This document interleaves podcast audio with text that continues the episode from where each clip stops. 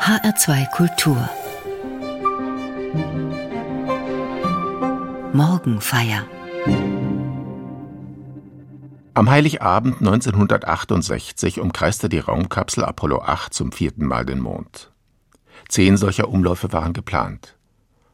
Als erste Menschen sahen die Astronauten die Rückseite des Mondes. Kommandant Borman hatte die Kapsel mit der Spitze zur Mondoberfläche ausgerichtet, um Fotos für spätere Landeplätze zu machen. Kurz bevor das Raumschiff wieder hinter dem Mond hervorkam, drehte er es um seine Längsachse. Und plötzlich tauchte im Seitenfenster die ferne Erde auf. Für die Männer war es ein unglaublicher Anblick, wie unser kleiner, blauer, von weißen Wolken umspielter Erdball halb in Nacht getaucht vor dem tiefschwarzen Weltall über dem kahlen Mondhorizont aufstrahlte. Earthrise, Erdaufgang, nannte die NASA später das Foto, das zum Inbegriff für die Schönheit und Zerbrechlichkeit unseres Planeten wurde und dadurch zur Gründungsurkunde der Umweltbewegung. Im gleichen Jahr 1968 schlossen sich in Rom Wissenschaftler aus mehr als 30 Ländern zusammen, um eine Studie über den Zustand der Erde vorzubereiten. Als das Buch im Februar 1972 erschien, jetzt gerade vor 50 Jahren, da war es ein Schock. Der Club of Rome legte düstere Forschungsergebnisse mit Modellrechnungen zur Zukunft unseres Planeten vor. Der Titel des Buches war Die Grenzen des Wachstums. Die Kernaussage lautete, die wachsende Weltbevölkerung, das Wettrüsten der Großmächte und ein ungebremstes Wachstum, wie es in aller Welt heiliges Credo fast aller Wirtschaftswissenschaftler war, werde im Laufe des 21. Jahrhunderts in eine weltweite Katastrophe führen. Die Menschheit muss endlich begreifen, dass wir nur eine Erde haben, sagte jetzt einer der beteiligten Wissenschaftler anlässlich des Jubiläums. Der furchtbare Krieg in der Ukraine stellt die Existenzfrage für unser Leben auf der Erde noch einmal in besonderer Härte. Jeder und jede kann es sehen.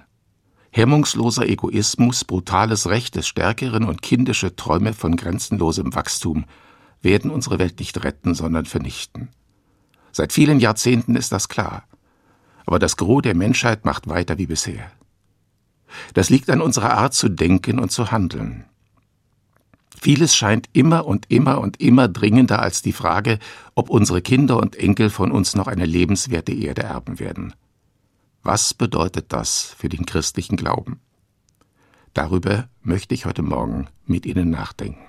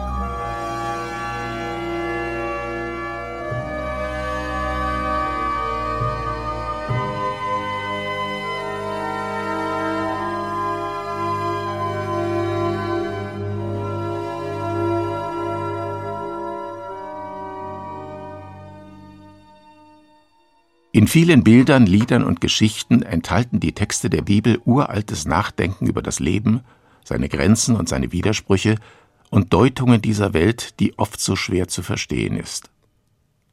Von Anfang an machen die Autorinnen und Autoren der Bibel zwei Dinge klar. Erstens, Gott ist der Ursprung der Welt und der Schöpfer allen Lebens, und zweitens die rücksichtslose Art und Weise, wie wir Menschen miteinander und mit dieser Welt umgehen, widerspricht dem Willen Gottes zutiefst. Einer der eindrucksvollsten Texte zu diesem Thema steht im Buch Ezekiel des Alten Testaments. Ezekiel war einer der großen jüdischen Propheten und lebte im sechsten Jahrhundert vor Christus. Er erlebte, wie die Großmacht Babylon über das kleine Reich Juda siegte, Jerusalem eroberte und einen Teil des Volkes nach Babylon deportierte. Eindringlich hatte Hesekiel vor der Katastrophe gemahnt und den Menschen den Untergang ihrer Stadt und ihres Landes prophezeit. Als es soweit war, begleitete er sein Volk ins Exil, lebte dort jahrzehntelang mit ihnen, entwickelte den jüdischen Glauben in wichtigen Punkten weiter und sprach nun den Verschleppten Trost und Gottes Hilfe zu. Eine der bis heute zeitlosen Passagen aus dem Buch Ezekiel ist eine atemberaubende Verheißung für Menschen, die bereit sind, sich Gottes gutem Geist anzuvertrauen. Und ich will euch ein neues Herz und einen neuen Geist in euch geben, und will das steinerne Herz aus eurem Fleisch wegnehmen und euch ein fleischernes Herz geben.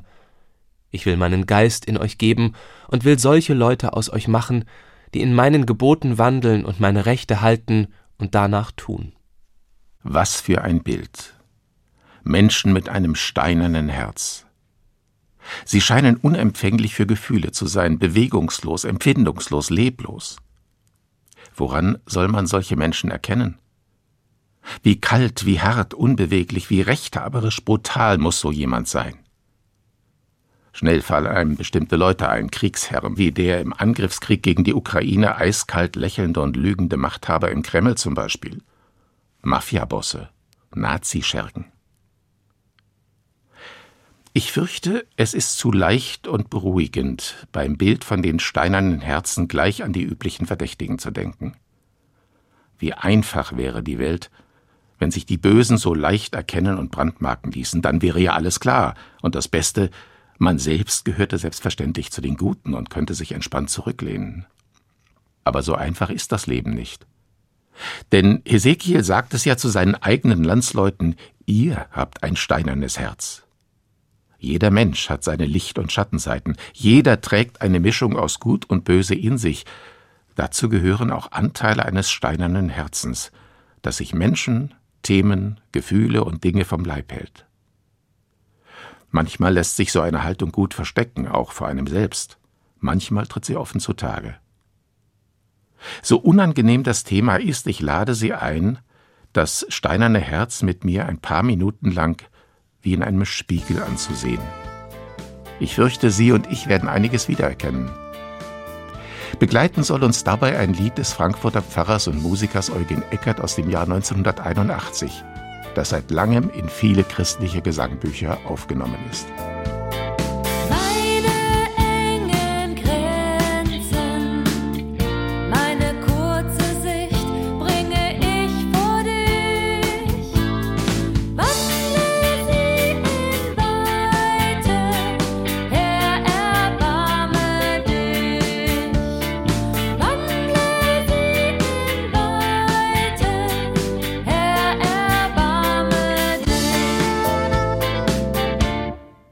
Das steinerne Herz Teil 1 Das steinerne Herz liebt es unauffällig.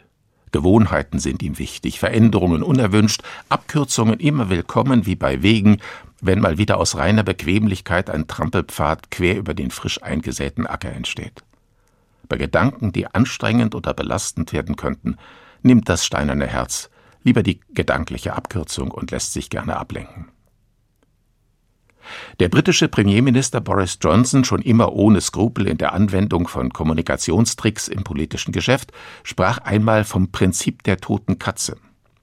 In einer ausweglosen Verhandlungssituation sagte er, solle man einfach eine tote Katze auf den Tisch knallen.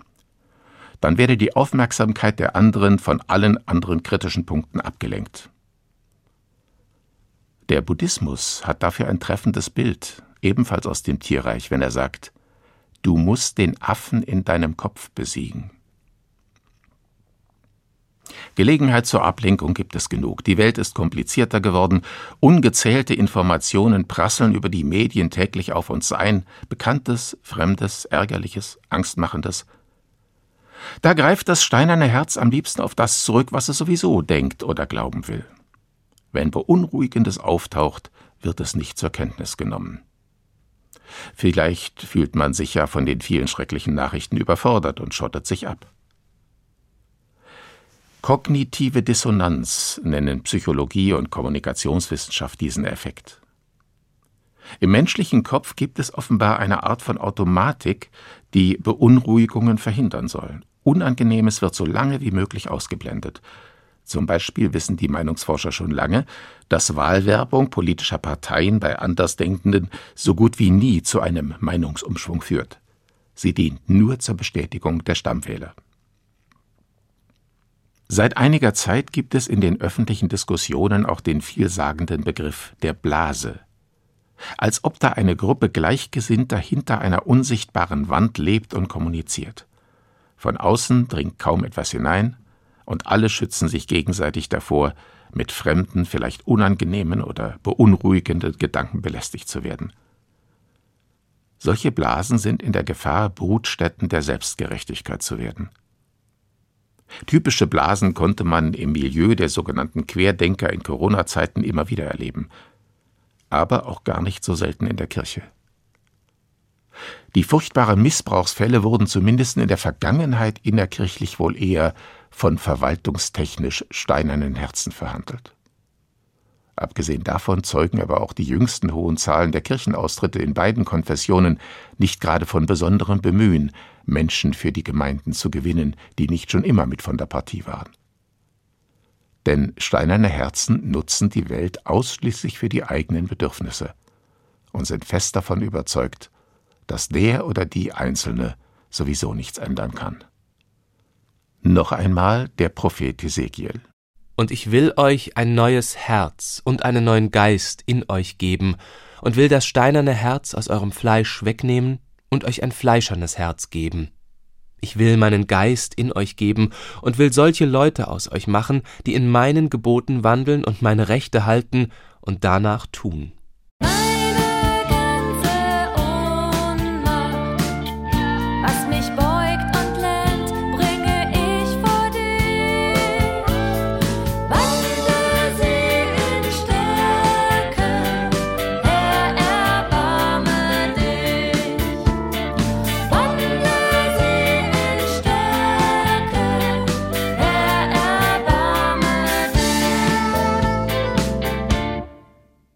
Das steinerne Herz Teil 2 Wer es wissen will, kann es seit 50 Jahren wissen, dass wir als Menschheit dabei sind, die Erde, unseren einzigen Lebensraum, zu ruinieren.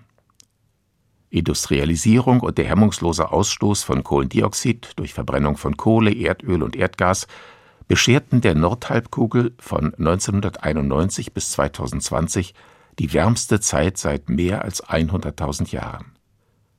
Im Pariser Abkommen von 2015 haben sich 195 Nationen verpflichtet, den Anstieg der globalen Mitteltemperatur seit 1880 auf 1,5 Grad Celsius zu begrenzen. Eine ungebremst höhere Erwärmung hätte unwiderrufliche Folgen für Städte, Landwirtschaft und Natur. Pole und Gletscher würden weiter schmelzen, der Meeresspiegel dramatisch steigen, Milliarden Menschen wären betroffen. Setzt sich der bisherige Trend fort, wird die Erwärmung der Erdatmosphäre im Jahr 2100 nicht 1,5, sondern 3 Grad betragen, mit tödlichen Folgen für ungezählte Menschen. Endlose Waldbrände, in Kalifornien und Australien tödliche Fluten wie im Ahrtal. Aber steinerne Herzen erwarten selbstverständlich, dass bei uns zu Lande auch der letzte Discountmarkt im Winter in verschwenderischer Fülle Sommerobst und Gemüse anbietet, nur eben nicht aus Deutschland, sondern zum Beispiel aus Südamerika.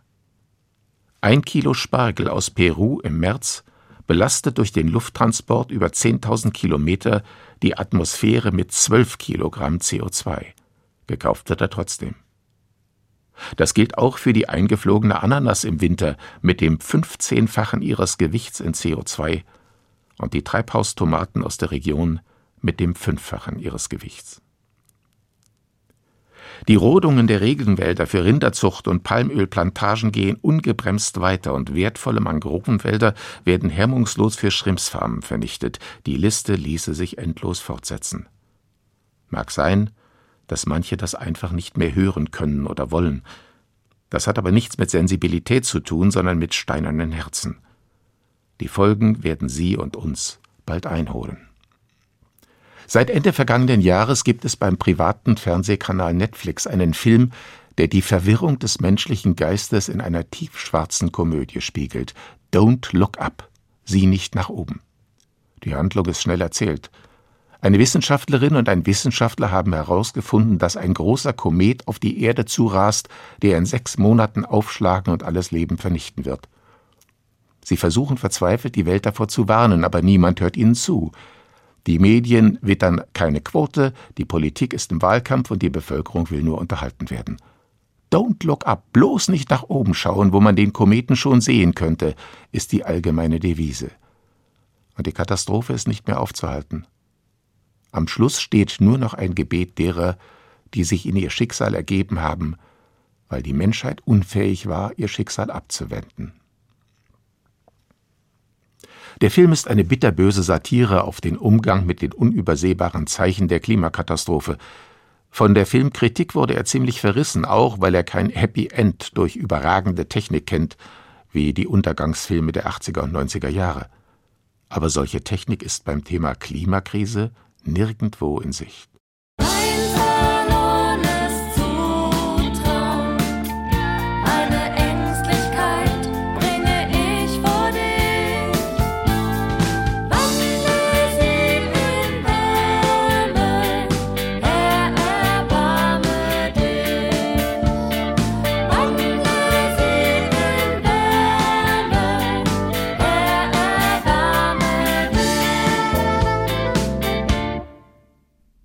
Teil 3 Das steinerne Herz und der neue Geist. Ganz am Anfang der Bibel erzählen die Schöpfungsberichte und die Geschichte vom Sündenfall in großartigen Bildern von der uralten Erfahrung, dass der Mensch selbst dazu neigt, sein Paradies zu zerstören. Denn er sieht nichts als sich selbst und seine eigenen Wünsche. Und nichts gefährdet ein menschenwürdiges Leben so sehr wie die ständige Angst, aller zu kurz zu kommen, Gutes und Böses, Größe und Absturz, Mut und Hochmut liegen im menschlichen Leben nahe beieinander. Niemand ist davon ausgenommen. Der große altkirchliche Theologe Augustin hatte dafür ein prägnantes Bild. Er sprach vom Homo incurvatus in se ipsum, von dem in sich selbst verkrümmten Menschen, der nur sich selbst und seine eigenen Interessen sieht und dadurch unfähig wird, seine Mitmenschen und seine Verantwortung für die Welt zu sehen. Für Augustin ist genau das Gottesferne und damit der Inbegriff von Sünde. Martin Luther hat diesen Gedanken übernommen und spricht davon, dass sich der Mensch der göttlichen Gnade verschließt, auf die er doch so angewiesen ist. Aber zugleich durchzieht die Geschichte des jüdischen und des christlichen Glaubens die flehentliche Bitte, Gott möge uns einen neuen Geist der Veränderung, des Aufbruchs aus dem alten, egozentrischen, lieblosen, lebensfeindlichen, steinernen Denken schenken. Es gibt die Momente in der Geschichte, in denen sich dieser neue Geist Gottes erahnen lässt. Als am Heiligabend 1968 die Astronauten an Bord der Raumkapsel Apollo 8 zum ersten Mal die ferne Erde in ihrer ganzen Schönheit sahen und die Zerbrechlichkeit und sich das unglaubliche Foto davon bald in aller Welt verbreitete, war das wohl so ein Moment. Am nächsten Morgen, dem Weihnachtsmorgen, lasen die drei Astronauten, immer noch ergriffen vor dem, was sie vor Augen hatten, in einer Live-Übertragung für Millionen von Menschen in aller Welt die Schöpfungsgeschichte der Bibel. Am Anfang schuf Gott Himmel und Erde, und Gott sprach, es werde Licht. Die Schöpfungsgeschichte endet mit den Worten, und es war sehr gut. Das Magazin Der Spiegel sprach damals abschätzig von einer Bibelstunde aus dem All. Wer die Hoffnung aufgegeben hat und deshalb den Lauf der Welt nur zynisch betrachten kann, der mag das so sehen. Wer aber den Glauben an Gott als den Ursprung der Welt und den Schöpfer allen Lebens nicht verloren hat, der kann sich mit solch gedanklichen Kurzschlüssen nicht zufrieden geben. Vielleicht könnte ja daraus eine neue Hoffnung entstehen. Die neue alte Hoffnung, dass Gottes Geist in der Welt wirkt. Vielleicht könnten ja angesichts der zunehmenden Alarmsignale mehr und mehr Menschen und immer mehr Regierungen begreifen, dass die rücksichtslose Art und Weise, wie gerade wir Menschen in den Industrienationen leben, um Gottes Willen nicht das letzte Wort über diese Welt sein darf. Vielleicht könnte es gerade für uns in einem der reichsten Länder der Welt möglich werden, nicht immer weiter nur von Wachstum und dem Mehr und Mehr zu sprechen, sondern endlich auch von Grenzen des Wachstums. Das wäre dann ein neuer Geist, wie ihn schon der Prophet Ezekiel beschrieben hat. Er ist nötiger denn je. Und ich will euch ein neues Herz und einen neuen Geist in euch geben und will das steinerne Herz aus eurem Fleisch wegnehmen und euch ein fleischernes Herz geben. Ich will meinen Geist in euch geben und will solche Leute aus euch machen, die in meinen Geboten wandeln und meine Rechte halten und danach tun.